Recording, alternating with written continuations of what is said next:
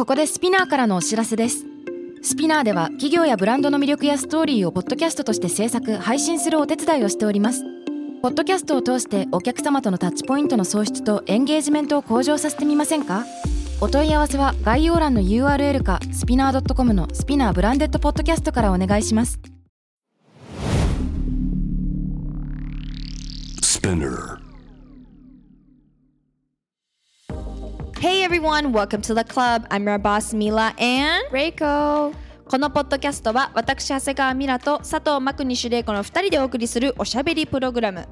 デジタル音声コンテンツ配信サービス Spinner を通じてお届けしています今同世代で共有したい情報や悩み私たちが感じる社会への違和感などヤングボスならではの切り口でお話しします。番組のハッシュタグは「ハッシュタグ東京ヤングボス」すべてカタカナで東京は伸ばし棒をつけてお願いします。メッセージは概要欄にあるメッセージフォームのリンクからお願いします。そして Spotify、Apple Podcast、Amazon Music など各プラットフォームのフォローボタンからフォローもお忘れなく。はい。これねあの毎回読んでるんです。同じこと言ってるのに。なぜか毎回読まされてるんです。そう。ね。プロデューサー今逃げたけど、逃げたよね今ね。逃げたけど。今日玲子さんあのはい。これ普通にあの聞いてくださってる皆様もいますから。あのえ？いつも通りね。いつも通り。ポッポッドキャストとして。はい、いつも通り聞いてる方もいつつ、はい。なんと、えーいつも収録しているアムカフェ私が運営しているアムカフェがあるんですけどそこを飛び出してはい。東京のとある場所でなんと初の公開収録してます。これ入るんじゃない？入るね入る入る。マイクがあるもん。入るね。なるほど。これに音が拾われるんですね。うん。そうだね。最高。そう。東京ヤングボスへ皆様ようこそということで今日は初の公開収録をいたします。で今日来ていただいた皆様はすでにディスコードに参加してる全員リアルの場所でイベントをしておりますけども、ね面白い。私たちにとっても初めてなのでちょっと至らないところもあると思うんですけど、はい、今日はねなんともう早速いいですかね、どうぞ。えー、スペシャル。く遮られるんです、ね。ごめんなさい。遮ってのはあんたよ。じゃあスペシャルゲストをお迎えしておりますのでその方をお呼びしていつも通りのヤングボス。っていうかいつも以上のヤングボスをおそう。届けできればと思いますよ。それではスペシャルゲストさん登場どうぞ。拍手でぜひ。あ優しい。あれ？挨拶してください。あれ？あれ？ご存知の方いらっしゃいますか？なんか似てますよね。普段似てますよね。はい、はじめまして、えー、ミラの妹の香里と申します。よろしくお願いします。そう今日は妹が私のあの愛おしい愛おしいヤングボスにもよく登場している妹がイギリスのケンブリッジに今留学中なんだけど、うんあの帰ってきてるのでちょうどこのタイミングでレイコがずっとずっとあのカオリンってよかったらみんなも呼んでください。カオリンのことを「えカオリン本当に可愛い？えミラとカオリンって本当に同じように育ったの?」よく言われない？全然違って言われない？あとまあまあ失礼なこと言ってるよ。うん、でも言われるっていう会話をよくしてて。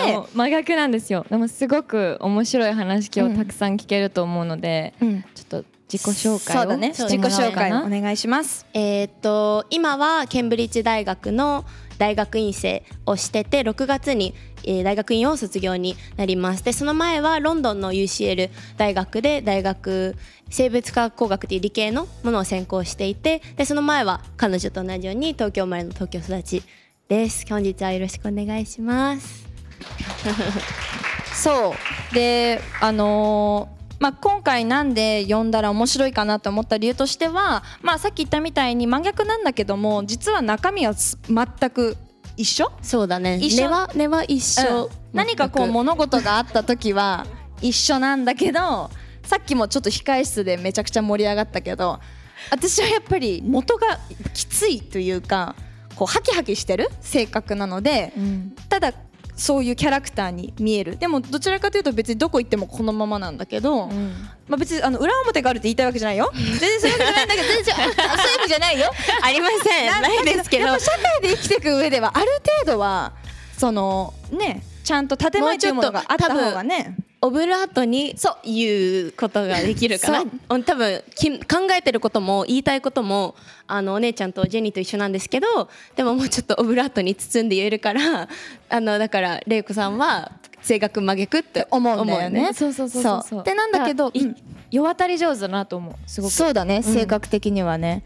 だかららあのほ褒めてる。褒めてる褒めてる。いやすごく重要だよね。なんかやっぱり世の自分がこう理想の姿とやっぱ社会に出た時に求められるなんていうの常識とか、うん。やっぱ会社での姿って全然違うから、私もよくあこういうなんか自分が心地よくない場とか現場とかの時かおりんだったらどう思うかなってよく思っててってなると結構さらっと「あそうですね。でも私はこうです」みたいなこうちょっとワントーン開けて「うん」って言うとしてはない、うん、全然いや何度も救われてるの。やっぱりちょっとねあでもねこの私がねこんな私がちょっと声高めで言うとすっごい優しく聞こえるみたいで何度もその助けてもらってるんだけどキャラクターに、うん、そうそう。で何で面白いかなと思ったかっていうと玲子20八？になる。7になる代私6に十六歳になる代二十七今は二十七二十五そして二十？2になる。今21そうだね。もう間もなくなんだけど。まあ、私たちはどっちかっていうと Z 世代の年長さん組って言ってるんだけど。で彼女はもうまさに Z 世代、うん、だから。そう。だからまたちょっと違う目線だったりあと今はもうフルでもうロンドンにもケンブリッジにも住んでますしなので目線もねちょっともうちょっと現地のことだったりとか、うそう私も言うてよ4年前とかだからそうだね。住んでんの。なんかリアルな情報をさあお伝えできるんじゃないかなと思って。の中にもねイギリス留学に予定している方だったりとかイギリス経験のある方も実際にいらっしゃるみたいなので、うん。そういったお話とかもこうつながる部分もあると思うし22歳だからとか年齢は関係ないと思うんですけど本当にどうしてもね面白い目線うんで、22歳なのにって言ったらあれだけど、うん。すごいしっかりしてるし私たちがいつも話す内容と似てるんだけど本当に現地の話だったりとかその今の現状をすごく話してくれると思うからそうだね。私たちも聞きたいことたくさんあるし、うん。就活の話じゃないにしろ、うん。あの社会問題の話だったりとか、うん。今のイギリスの Z 世代がどう考えてるのかっていうところをちょっと今日お話聞けたらなとか思ってます。はい。お願いします。ねよろしくお願いします。じゃあ早速なんだけど、まあ私がイギリスに住んでた時ってブレグジット要は EU をイギリスが抜けるか抜けないかの議論が始まった時が18歳でその時短期留学しててでえっと二十歳の時に戻って大学に入ったんだけどその時に EU を抜けることが、えー可決したのかな？違う。18で可決して抜けたのが2年後だったの。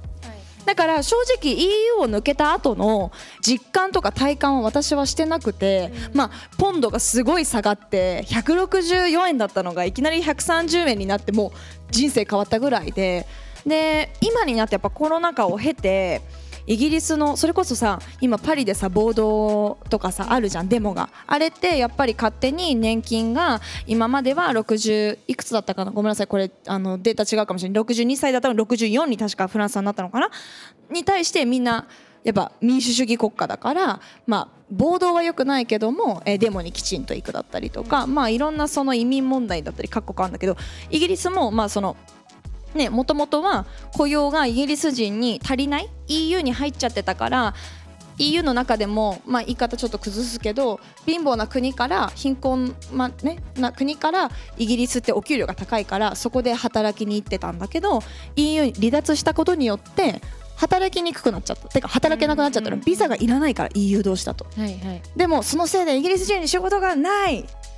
EU 離脱しろ。イギリス人にもっと仕事をくれ EU 抜けたわーいって言ったら蓋開けてみたらサンドイッチ屋さんの例えば店員さんが誰もいないとかゴミ収集の人がいないとか、えっとデリバリーの人がいないとかもっと言うと飛行機のスーツケースをこうやってさみんなが降りてこう運ぶ人がいないとか、要はまあエッセンシャルワーカーっていうのかなっていう枠の人がいなくなってしまったっていうニュースは見るけど、これリアルで困ったことは？そうねなんかあのー前に本当にイギリスってシェアハウスをみんなでしてて友達とこう大学生の時ってすると思うんですけどそこでこうなんかゴミ溜まってくなる外のもう家のゴミがこんなになるわけですよね。でなんでゴミ収集来ないんだろうと思ったら本当に持ってなくてゴミ収集の方はえっと移民の方移民の？方がえっと手をつけてたような職だったのでイギリス人のあの人はいるんですけどそういう職はやりたくないっていうこのせっかく大学に行っていったのに、まあ、そういう職業には就きたくないっていうので全然ゴミ収集の人がいなかったり、ま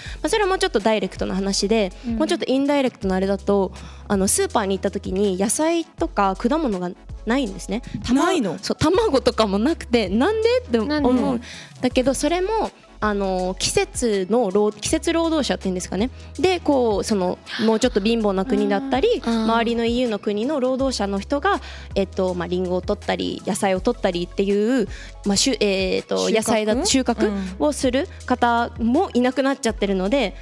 だからその食べ季節物が食べ物がスーパーからなくなっちゃってるっていう実態はありましたね。だからダイレクトにそういう話はさやっぱりうん。だから困るよね。だ卵ない今は日本は卵価格上がってうん。そうね。ない、なないのじゃな卵インいかフルエンザが流行っちゃって。そうそうで何食べてたの？確かに何食べてた？なんか缶のものとか。だから早くスーパーに行くとか。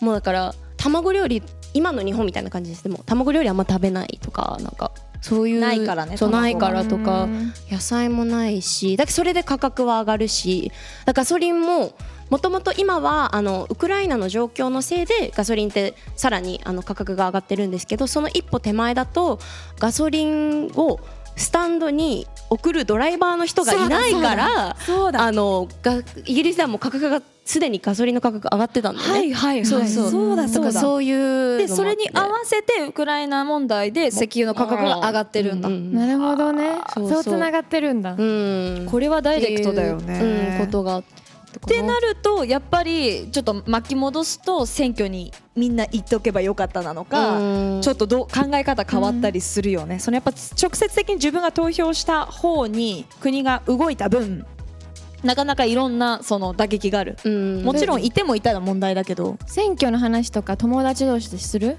うん。もちろんするするんだけれどもやっぱり日本だとなんかこのヤングボスの話で結構日本のなんか若者のちょっと選挙の話とかあんまりしないよねだったりそういう話があると思うんだけどでもイギリスも実際にめちゃめちゃその Z 世代の年齢だったりの人がそういう知識があるかって言ったらそうではなくて全然みんななんか日本と同じような感じなんだけれどもでもそのわざわざ政治学をやってる方に聞きに行ったりとかなんか友達でそういう学部の人がいたら「え今そのガソリンのあれとか問題だけどどうなってるの?」とかそういうの興味はあるってこと？うんうん、興味はあって、うん。こう、うん、話はだからするかな。人事にはなってないのかなね。みたいにね。もしかしたら私もいて思ったのはなんか全員が全員まあそれでも美大に行ってたから本当にとこの間のさそうその社会問題を照らし合わすだったりとか、まあ、何かしらにこう社会に対するなんかもどかしさみたいのを感じてる子が結構美大にいたからっていうのもあるかもしれないし、やっぱこの間のエピソードでも話したけどアメリカに行った時にやっぱり私の知識レベルなんてもう普通だったし、うんそのみんながアクティビストだからわざわざアクティビストって私言わなくていいって結構なんかしらけたし、そのうん。あの I'm an activist って言った時に OK みたいな。Well I mean we are we all are right? みたいな感じの雰囲気になったみたいな。いね。そうそうそうそう。どっちかっていうとえ？ラジオ DJ なの？めっちゃクールじゃん。生放送？みたいな。そっちになんか注目いっちゃうのと思ったんだけどなんかそういう平均値が高いのかなと思った、うん。やっぱ日本って振り幅がすごくあるもしかすると、やっぱり、そうん、すごいいわゆるみんながちょっと嫌いな意識高い系っていう言葉の層と、うん。えっと、全く興味がないここのすごい差が大きい。間がないね確かに。そうね。どっちかだね。うん、あとウクライナのこともさ、まあ、ニュースを知ってわかんない。じゃなくて、うん。どういうこと？っていうふうに、でも、うん。なんかそこまで興味ないんだけどあ一応聞いとくかみたいな、うん。で別に聞いて何かアクションを起こすわけじゃないんだけど、うん、自分のために一応知っとくっていうことだよね。それが自分のためにいつかつながるっていう感覚があることが大事なんじゃない？うん。それがあるんじゃない？そうだ日本だとそその教育が多分ないから、うん他人事か意識高いのどっちかになっちゃう。そこの間の人がいないのもそこかなって、そうだね。結局自分たちに影響してしまうことなのに良くも悪くも、うんそれが分かってたら絶対もっとみんなそのなんか解決しようとするじゃない。でもその選挙に行かないとかも結局は私のこの1票で変わらないっていう思考になってしまうから、でもそれがそうならないのかな。うん。なんか選挙とかは別にうんなんか知ってるべきであること？当たり前ってこと当たり前のスタンダードが違うんだね。そうだと思う。うん。だから私もいつもその「なんでですか?」って言われても「当たり前です」って答えしか出てこないぐらいやっぱり普通なんだけど。まあまあ、こんな話があったりあとちょっとずれるんだけど政治の話とはうん。面白いなと思ったのが、まあ面白いなっていうかやっぱり日本って素敵だなすごいいいなと思ったのが、私がイギリス住んでた時あんま体調崩さなかったんだけど、あこれカナダがどうなのかも気になる。あの崩さなかったから病院には行かなかったんだけどなんか崩したんだよね。そうなんか目目が調子悪かったんだよね。そう入っちゃってなんか白い白くてなんかモヤモヤしたものがしか見えなくて結構多分日本だったら本当眼科行ってなんかすっごい抗生物質っていうのかな？そういうものもらってっていう病気の時だったんだけどイギリスだとなかなかなんか日本って本当にいいなってそれは思ったエピソードで、まあ、要は医療費がただなんですね、うん。イギリスって。日本だと多分30%ぐらいあの毎回払うと思うんだけど全くただで。でもその代わりにじゃああの目の、えー眼科に行きたいですってなったらもう3週間1ヶ月とか待たないとまずそもそも見てももらえないっていう状へ況ー。だって私なんて白くて目もん目目が見えてない状況なのににそうでじゃあ救急病院に行こうってなっても救急なのにまあ24時間はちょっとあれかもだけど12時間15時間とか待ってやっと「あー何があった?」みたいな感じで 見てもらえる。本当にそうなんだよ。でもカナダもそう、だから私のお母さんとかは、まあ、年も年だからそのすぐに直したいじゃない？なんか不安なことが。だから日本に来る。わざわざ。うん。で住民票を変えてでカナダも医療費ただだよね。だよね。そう。ででも時間がめちゃくちゃ待たされる順番がうん。うんその高齢者順っていうのもあったり骨とかもなんかいろいろそのすぐに対応してね。結構パーソナル理由。あとは医療が総合病院で受けるっていう医療保険とかそういうのっていうよりもあのファミリードクターの文化なんだよね。うんうんなんていうの？行きつけ？ファミリードクターって。行きつけ？ああ違う違うかかりつけ。うん。行きつけの病院ってなんだよ。行きつけじゃない行きつけのバーみたいな。行きつけの病院。かかりつけ。そう。もう誰も突っ込んでくれないよこの二人で。自分で僕が自分で突っ込むしかない。はいすいませんかかりつけ。どうぞ。あの本当にファミリードクターってその名の通りで一軒家でもう自分のお家でいお医者さんをやってる方がすごくカナダって多くてそれが多分ファミリードクターの定義だと思うんですけど病院の中で医療をこうやるっていうよりも家で開業してだからまあキャパがあるじゃない、ま対応できるキャパが。町医者？うんまあなんかそんな感じなのかな、うん。あの日本だったら田舎にあるのかな、イメージだけど。あー確かにそういう感じかも、うん。でも多分田舎だったらでも玲子の話今面白くてわかんないけどうちなんかお母さんお母さん病院のために日本に帰ってくるみたいな。なんじゃそれヘリコプタートークと一緒じゃんと思ったんだけど うちのパパもね歯医者ね。歯医者にするのにカナダに戻ってたの。戻ってたけどパパカナダ国籍持っててカナダに昔から歯を見てもらってる人がいるから。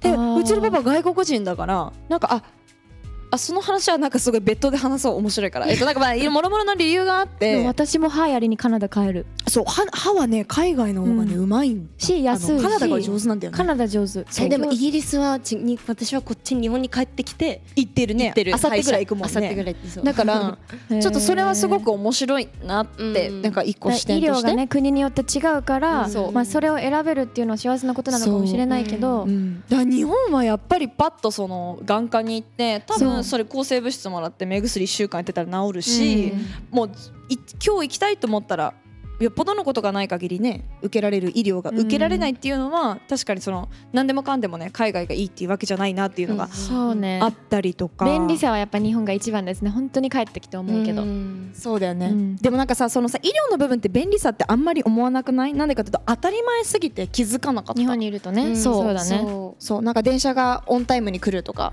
なんかうん。そういうそういう当たり前うんうん。がやっぱり忘れちゃうよね海外にいると、だから私すごい海外かぶれみたいになっちゃって日本帰ってくると電車オンタイムに来たんだよ とかなんかタクシーのドア自動なんだよとかなんかもうそうこういう顔されるの。あの週公開してる人いつもこういう顔してるんだよ えでも本当なんか海外かぶれになってる。だけいなかっただけだよね。そうだから3週間か。なんかこういう人間すごい自分は嫌いなんだけどでもあのやっぱりね。いやいい意味で日本のいいところにやっぱ外に出ることで気づけるってこういうことだなっていう再確認が最近すごくできてるから、うん。あのなんか楽しいですっていう話そうだよね。だからやっぱ、ん毎度言うけどやっぱり一回海外に行くともちろん日本の悪いところが見えやすくなる分こんなにいいところがあったんだだったりとか、っていうのはだからバランサーになるならない？バランスよく、うん。そうだねめちゃくちゃ海外志向ではないかも私は正直。うん。なんかさ今回帰ってきて日本でこういいいいなって思ったこととかある？えー日本でいいなと思ったこと。最後かいたのはちなみに9月だから相当い10ヶなかったね。月前ぐらいに日本に行って帰ってきてでもあ地下鉄だから本当電車はあのめっちゃ綺麗じゃないですか日本って。もうなんだけどイギリスってあのドアとか、まあ、日本も最近できたか。ホームにドアがあるじゃない、あのそれとかもなくてイギリスの電車とかもなんかもうこんなドームみたいな電車だからこうやって目の前の人にかぶさってやったりとか、なんか大江戸線みたい大江戸線って乗ったことあります。大江戸線より狭いの。こんな近いのってぐらいこういうこのぐらいの距離しかなかったりとか。そうだしもう本当立っててもこういう感じになるの。狭いんだよね。ちっちゃいんだよねトンネルが。ちっちゃい。でしかも、うん、とかのまあ綺麗さの話にやっぱなっちゃうんだけど、うん。あの何一日こう地下鉄使って家帰ってきて鼻かんだらちょっと黒いとか墨とあめっ黒さでちゃあった。耳が黒いとか。そうそうそう、ニューヨークもだよすごい汚いからそうだから日本の綺麗さうん。と、うん。安全さもね。安全さ。安全さなんか今イギリスやばいんじゃなかった？なんか電車乗らないってこうこの間あっあーだからたあなただっけ？いや私かな、あのお金はかさんでしまうけどやっぱり安全のためにタクシーとかウーバーとかどんだけうん。ウーバーちょっと安いもんねイギリス。そうね、そうね。そう。だからもう10時過ぎたら女の子一人で歩いちゃう。まずいよねっていう、まあよく聞く話かもしれないけどそれは本当にガチで。そうだよね。うんうん。あるあるなんですけども、まあ、こんな感じでちょっと最新のイギリス事情を教えてもらいながら、えー今日はせっかく皆様いらっしゃってるのでそして事前にいただいてる質問があるので、これを読んでいきながら、えーコメントしたりとかあと、うん。もしそれに加えて質問とかあったら手を挙げてもらってマイク渡すので。で今日は2本撮りますので今日は1本目あのイギリストークというか海外トークした後にまた2本目さらにあの皆さんに話を聞く場もありますのでここではまず海外のお話だったりとか、まあ、イギリスだったりとかなんかちょっと関連する質問になったらいいなって思います。はいはいじゃあ、えっと、メッセージ読んでいきますね。えーっとこれはディスコードでいただいてます。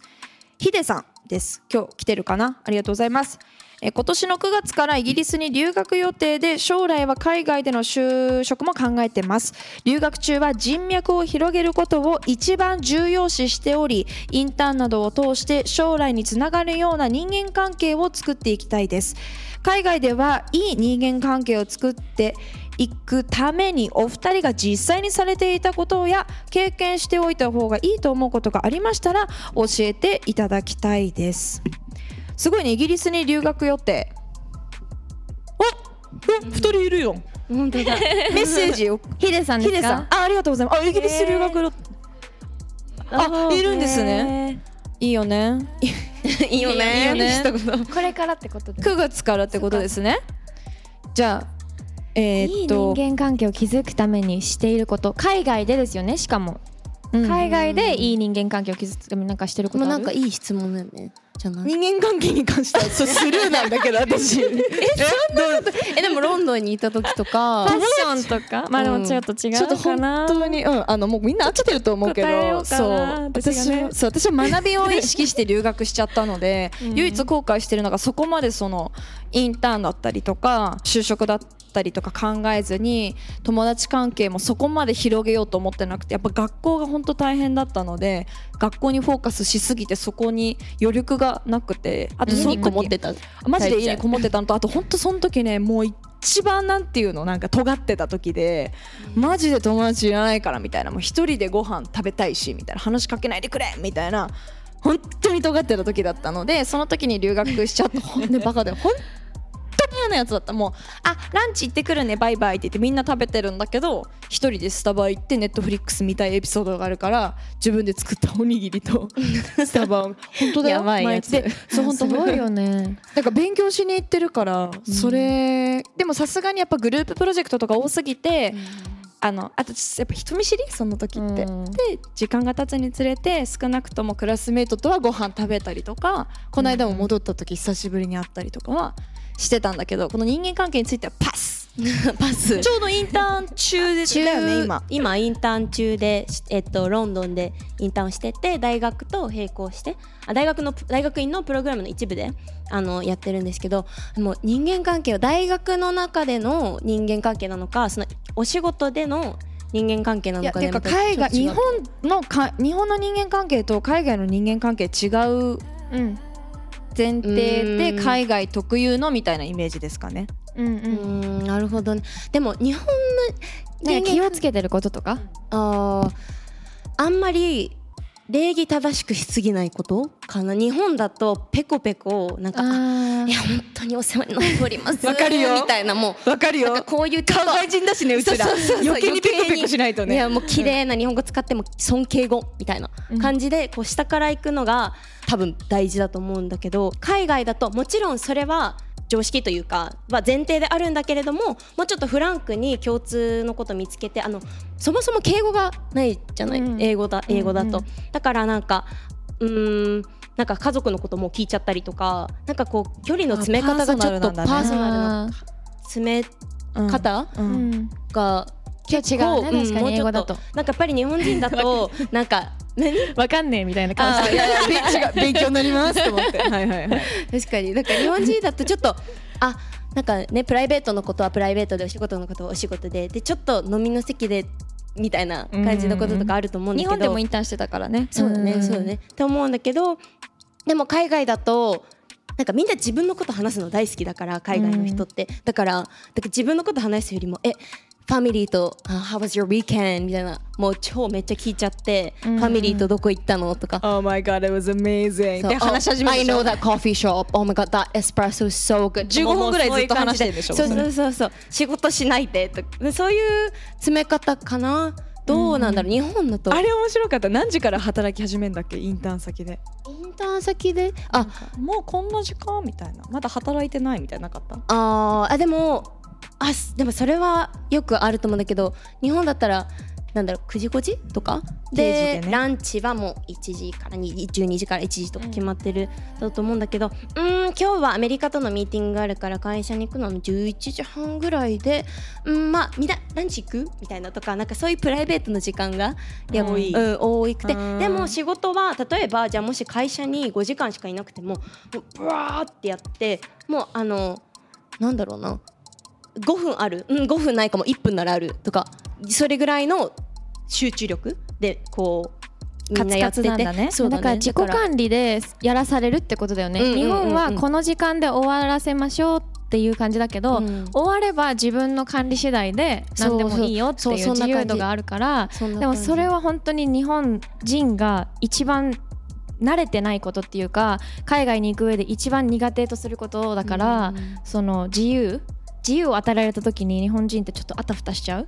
確かに。だから自由。履き違えちゃうよね。その、うん。そこじゃないよ自由みたいな。ね。なんかずっと何でもフリーダムにやっていいよじゃなくてここの自由がある分ここはちゃんとやんなきゃいけないんだよっていうのが、うん。あまりにも分かってない人がすごく多いと思う。でも本当経営もそうだけど自由じゃないですか。自分で会社をやってるし言っちゃえば今日別に何も仕事しなくてもいいっていう決断もできるけどそ,、うん。の自由な人生の時間をどうやって自分で管理をして仕事をこうこなしていくかって私もすごくこの仕事してて難しくていまだに全然ね、うん。あの寝るの忘れちゃったり食べるの忘れちゃったり本当全然自己管理自分もできてないん全ですけど然できてない。できてるって言ってない。難しいんですよ本当に。特にやりたいことがあるともう夢中になっちゃうから特に難しくて。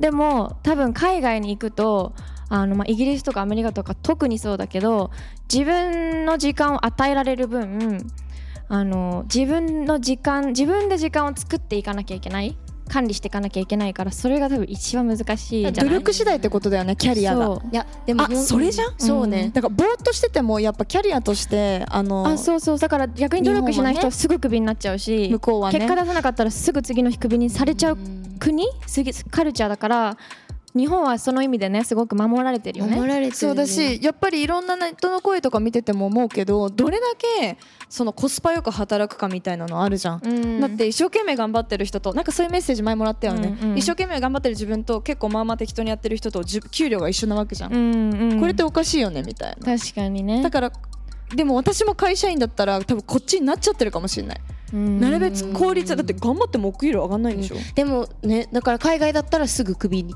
首はなっうんちゃう首にか昇格も別に明日できるよ、うんうんうん。日本だったら安定自由はない。安定の中で生きていけばなんとかやりやっていけば生きていけるけど明日昇格はできないし年功序列だしだからもうどっちを取るか。そうなんだよね。だし今ここで私は危惧してるのはもともと日本って終身雇用っていうのがあったけどそれなくなってきてますよ。もしかしたら日本もね明日は明日クビですみたいな時代来るかもしれないよ、うちら世代は。そしたらもうぶっ壊れちゃうよね。おかしいよね、うん。だからそうてかもう実際に今来てるわけじゃん終身雇用がないとか、うんだからそこをどうちゃんと個人の能力を逆に評価してくれるような企業を増やすかだったりとか自分自身もそういう評価してくれる企業に入れるようなポテンシャルを持ってる人間になれるかとか、うん。なんか本当に意外とこの時代だなって思ったりするんだけど全然話がずれてるね、どうですか？人間関係の話だった全然違う話になったけど私から言っていい？余談ですが海外でのその人間関係の作り方において私がすごく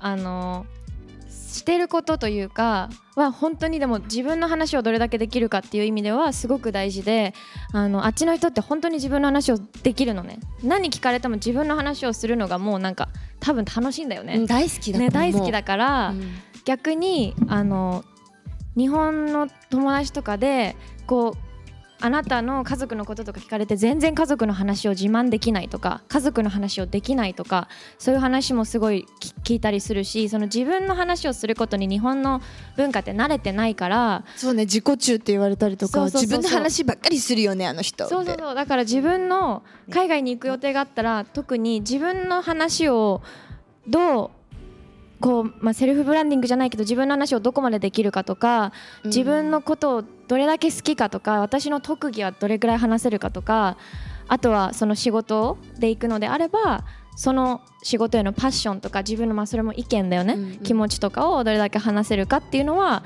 すっごい大事だなって思う。私も自分の会社アマテラスっていうのをやってて海外の人とお仕事したりとかする時にやっぱりもう気持ちをどれだけ伝えられるかで仕事その人がしたいって思ってくれるかが変わるのねなんか私がどれだけすごいからとかすごくないとか年齢とか関係なくあの本当に気持ちで逆によく言えば仕事気持ちだけで仕事がを受けてくれるカルチャーなのかなってすごい最近めちゃくちゃ思うから、なんかその自分のプレゼンテーションというか、自分の出し方っていうのを練習するしていくのはいいかもしれない。謙虚にならないみたいなことはすごく大事な気がするよね。そうだね。なんか日本だったらさいやなんかこういうところでインターンしてたんですけどいや全然全然下っ端でいや頑張ってました みたいな。いやなそんなことないですないですとかね。ってところをもしなんかイギリスとか行ったらいやインターンで僕はこういう経験をしてうん。こういうことをやって、I can do this, I can do うん。this, I'm good at this こういうの好きですみたいな、うん。そのなんかこう自信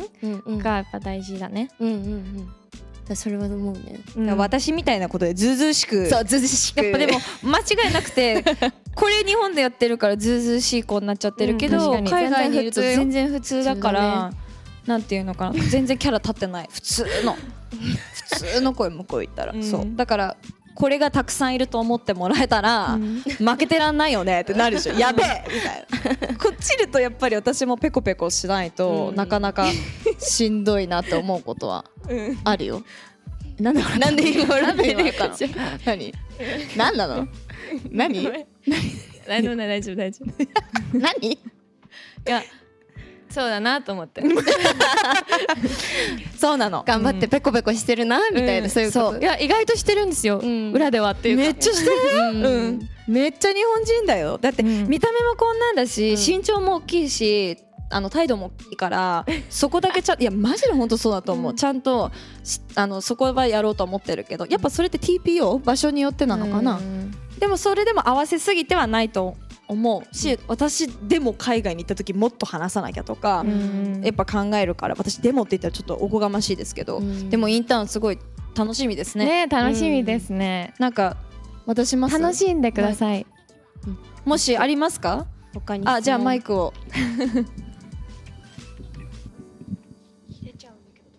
えっと自分も高校の時にあのケンブリッジに短期留学していたあケンブリッジですか？はい。そこがすごい偶然でびっくりしたんですけれども、と将来ジャーナリストになりたくて、まあ、インターンもジャーナリズム系のことをしたいなと思ってて、なんかやっぱりジャーナリストって言ったらなんか会社で働くとかじゃなくて多分現場に行って何かしたりとかでなんか行動力とかがすごい重視されるなと思ってるんですけれどもなんか結構自分はなんていうか奥手というかあまり自分からいけないタイプなのでなんかそこの自分を変えることがまず大事で行動力しっかり意識して留学中やっていきたいなと思います。あ頑張ってほしいす頑張ってごいジャーナリスト。ね素晴らしいでもジャーナリストだったらなおさらね意見を問われるしこうじ知識だけじゃなくてそれに対して自分の意見とかもたくさんそうだね。うん。なんか瞬時に私はそれこそインタビューとかするときにあの答える質問する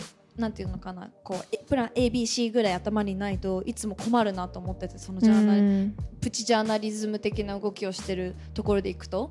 だからあと自信を持ってあの感謝の気持ちを持って真摯にこういうことが伝えたいんですだから教えてくださいみたいな、こう引き出す多分お仕事だと思うから、なんかそこはでもなんかあとゲ場数？やっぱ踏んでったら絶対できると楽しみですね。ね。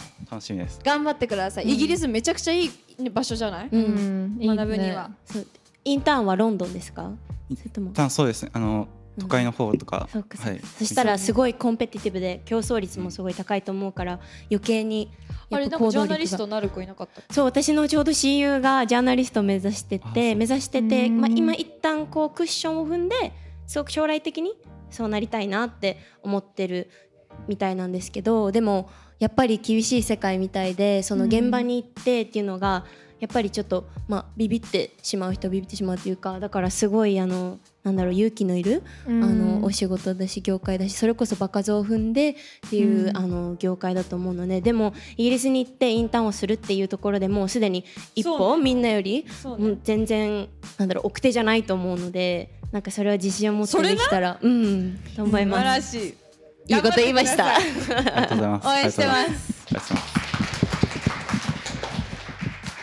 じゃあちょっと思ってた30倍ぐらい話してしまってたんねですけども、もう時間ないですよねうん、これはもう OKOK ということで、えー今日の公開収録、はいえーパート1の方をここで閉じさせていただければと思います。はいいいかなかおりん今日は来てくれてありがとうございましあたありがとうございました。イギリスのお話がちょっとできたので、うん、うん、頑張ってね。楽しかったです。頑張ります。もうはい5日後とかに戻るので。はい。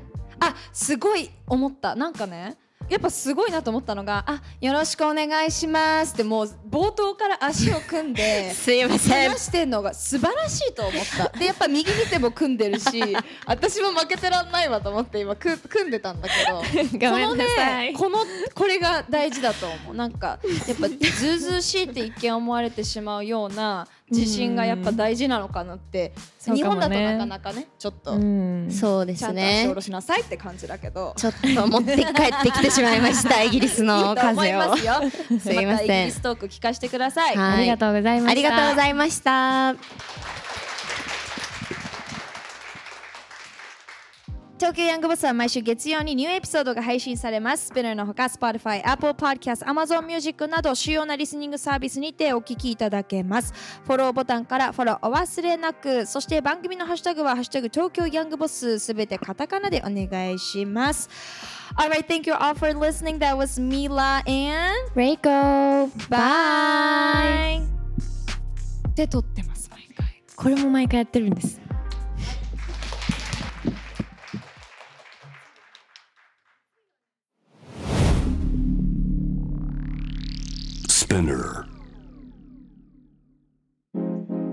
世界で今起きていることをおよそ4分でチェックしましょう。ケリーアンです。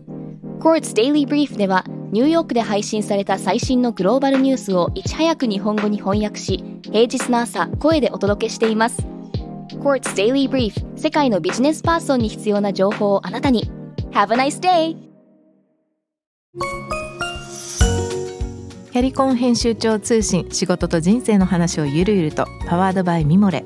このポッドキャストではミモレ編集長の河原咲子が時には一人で時にはゲストをお招きしキャリアコンサルタントの資格を生かして仕事と人生そして職業キャリアだけじゃないライフキャリアの話を誰にでも分かりやすくゆるゆるとお話します。毎週金曜日に新しいエピソードを配信中です。ぜひ一度聞いてみてください。